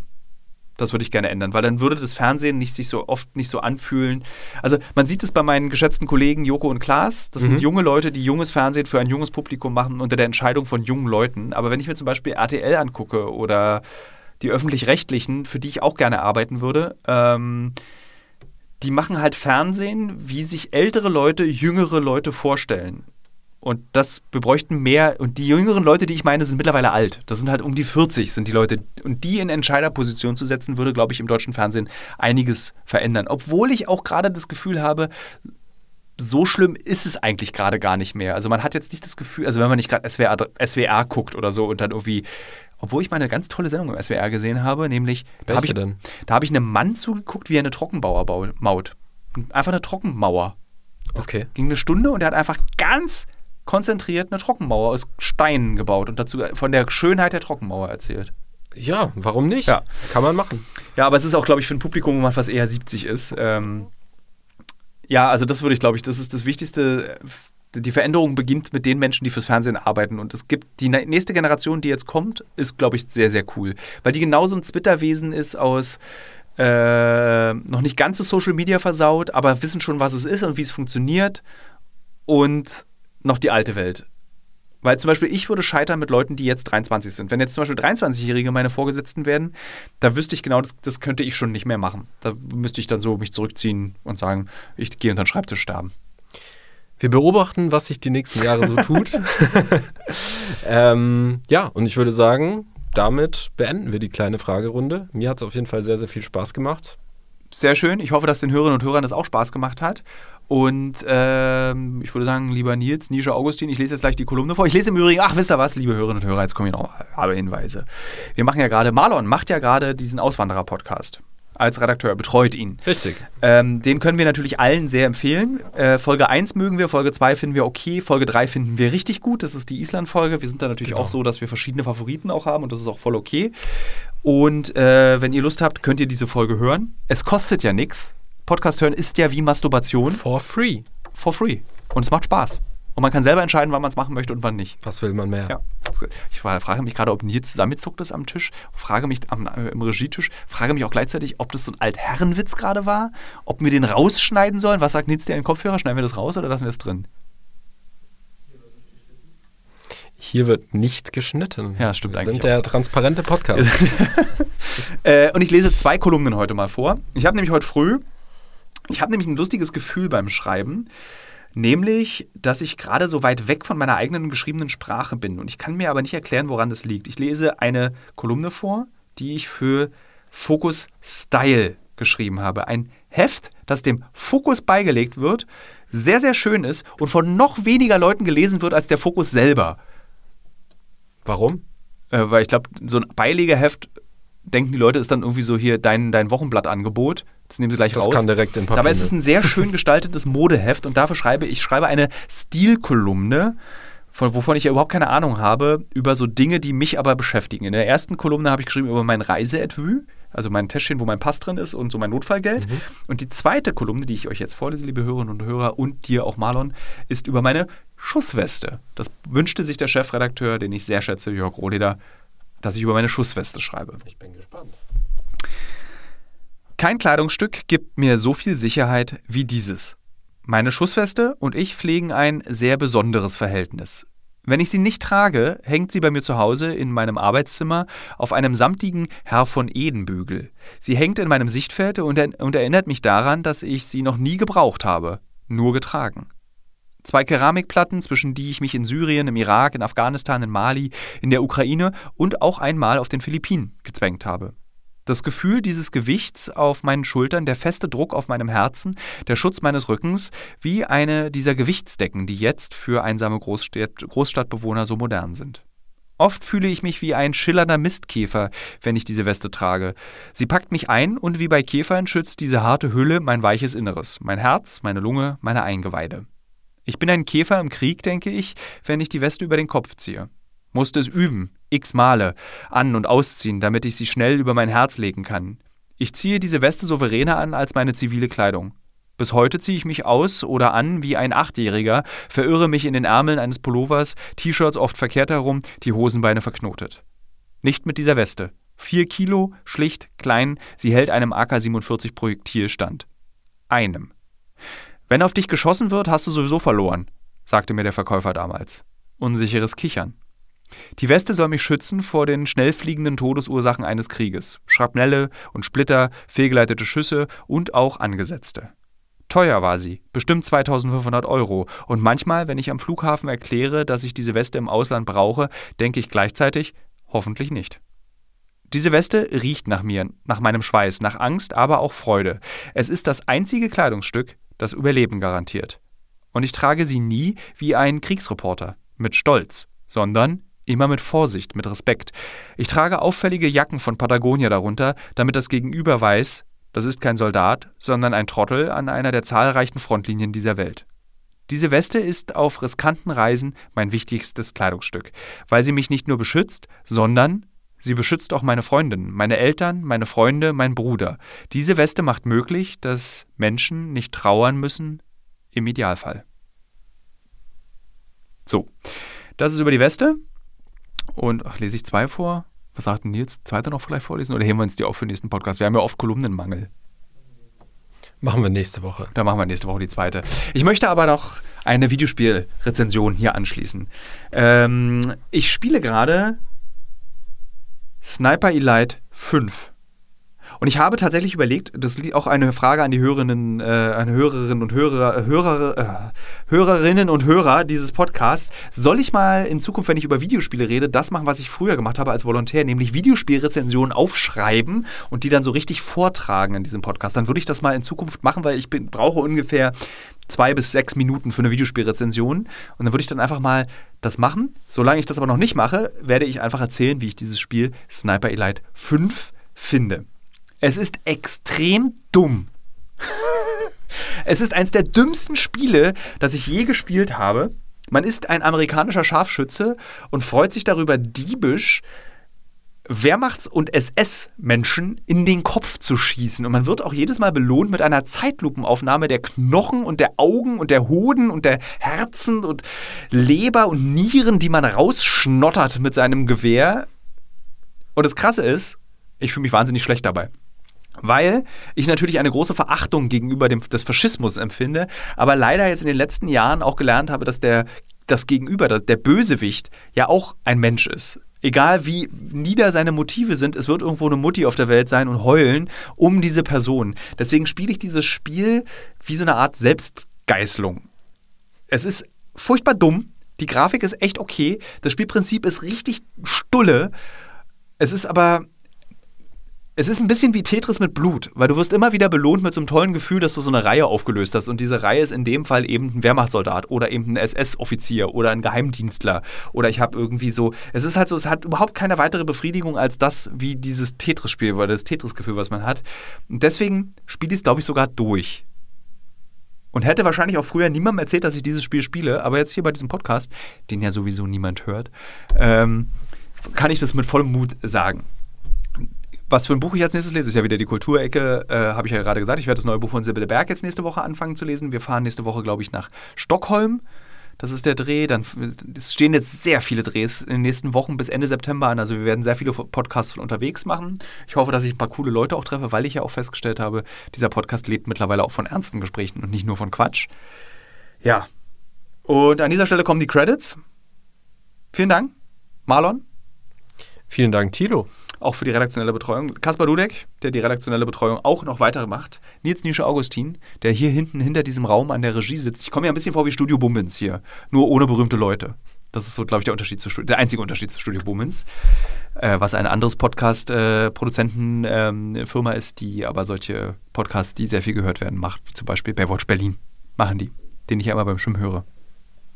Ja. So erfolgreich sind wir doch auch, oder? Ja, mindestens. Mindestens. Äh, und natürlich auch an Ann-Kathrin Wienbrügge, die es immer noch nicht geschafft hat, Happy Po als Werbekunden für diesen Podcast zu organisieren. Tschüss, liebe Leute. Tschüss. Nils, du weißt, dass wir jetzt noch weitermachen, oder? Ja, Nils weiß Bescheid. Gut, dann müssen wir jetzt ein bisschen still sein. So, äh, ich habe ja gerade gesagt, dass ähm, ich bei Podcast Baywatch Berlin höre. Den höre ich nämlich immer beim Schwimmen. Und das war auch eine der Fragen, wie ich beim Schwimmen. Stimmt, genau. Wie machst du das? Podcasts höre. es gibt einen Podcast, es gibt einen MP3-Player, der nur fürs Schwimmen gemacht wurde. Der heißt Vergessen. Der heißt, der heißt Vergessen. Der heißt ah, X. Jeweils dieser Podcast ist ein Knochenschall, äh, dieser Player ist ein Knochenschall, äh, ein Knochenschall MP3-Player, der liegt nicht im Ohr, sondern auf dem Knochen vor dem Ohr. Und ich, da mir übel wird beim Rückenschwimmen und beim Kraulen, habe ich sowieso Ohrstöpsel drin, damit kein Wasser reinkommt. Und dadurch hört sich das an, als hätte man richtig tolle Kopfhörer auf. Also man kann richtig gut Podcasts, Baywatch Berlin, der in seiner Belanglosigkeit der perfekte Schwimmpodcast ist, ja, liebe Kollegen, ähm, ist und deswegen geht es. Und der, der, der heißt X, äh, Ja, aber wie funktioniert das denn technisch? Also da ist Schallwellen und die gehen auf den. Kennt ihr vielleicht. Aber sind die Kopfhörer an deiner Stimme? Nee, die sind du, die, dran? Das ist einfach so wie so ah, okay. hinten rum und dann so ein Bügel. So Ohr, dann liegen die auf dem Ohr und das ähm, Gerät selber liegt dann hier so seitlich an deinem Ja, okay. Kieferknochen Verstehe. an. Mhm. Und äh, vielleicht können sich noch ähm, äh, manche Menschen daran erinnern, im Physikunterricht gab es ja mal dieses Ding, wo man seinen Ellbogen auf, einen, auf eine Stimme oder eine Ellbogen an den, also auf so einen vibrierenden Untergrund stellt und wenn man den dann seine, seine Hand ans Ohr gelegt hat, dann hast du das gehört. Und das ist auch Knochenschall. Also der Knochen kann Schall übertragen. Das habe ich noch nie ausprobiert, aber. Kann man in Berlin, du bist ja jetzt bald auch richtiger Neuberliner. Genau. Es gibt das sogenannte äh, Museum für Verkehr und Technik. Das ist ein, das beliebteste Ausflugsziel aller Berliner Schülerinnen und Schüler. Jeder Wandertag ging dorthin. Und da gibt es im sogenannten, da gibt es so ein Physik-Experimentierhaus. Und da gibt es so ein Ding, da kannst du den Ellbogen reinstellen und das machen. Das klingt sehr gut. Ja. Da kannst du dich auch zum Beispiel hinter eine Tonne stellen und kriegst dann so, wenn man so raufhaut, so Wind entgegengeblasen. Du kannst dir die Haare zu Berge stehen lassen an so einem Elektroding. Du kannst dir Züge angucken, Autos, Schiffe, Telefone, Museum für Verkehr und Technik. Es hängt ein Flugzeug in der Lobby. Kann das sein, dass die Kopfhörer Aftershocks Ja. irgendwas Ja. heißen? Mir kam gerade so eine Eingebung. nee, das hat ja Nils verraten. Die heißen Aftershocks. Ja, tatsächlich heißen die Aftershocks, sind recht teuer, so um die 160 Euro. Aber jeder Mensch kann mit diesen Kopfhörern zum Schwimmer werden, weil nämlich das Langweiligste ist ja Schwimmen an sich. Ist ja einfach langweilig. Wenn man nicht gerade Züge übt im Kopf, selbst dann ist es langweilig. Mit Podcasts geht es richtig gut. Mich würde mal interessieren, wie viele Hörer dann noch beim Ende dranbleiben. Wenn wir jetzt dieses endlose Ende einfach immer weiterführen. Was meinst du? Wir, dann bitten wir doch mal jetzt die Hörerinnen und Hörer, uns mitzuteilen, ab welcher Minute sie ausgestiegen sind. Gute Idee. Nee, eigentlich fällt mir nicht mehr ein, wir können jetzt wirklich aufhören. Danke, Marlon. Nils, darfst auf Pause, nee, auf Rec, Stopp. Was ist denn das Gegenteil von Rec, Stopp? Stopp, auf Stopp drücken. Stopp. Ja. Aber warte mal, Stopp ist ja das Gegenteil von Play. Was ist das Gegenteil von Rec? Eigentlich ist Stopp das Gegenteil von Start. Auch Stopp. Nils hat jetzt einfach gesagt, auch Stopp. Ja. Das ist eine faule Antwort. Tschüss, liebe Hörerinnen und Hörer. Bis nächste Woche. Tschüss.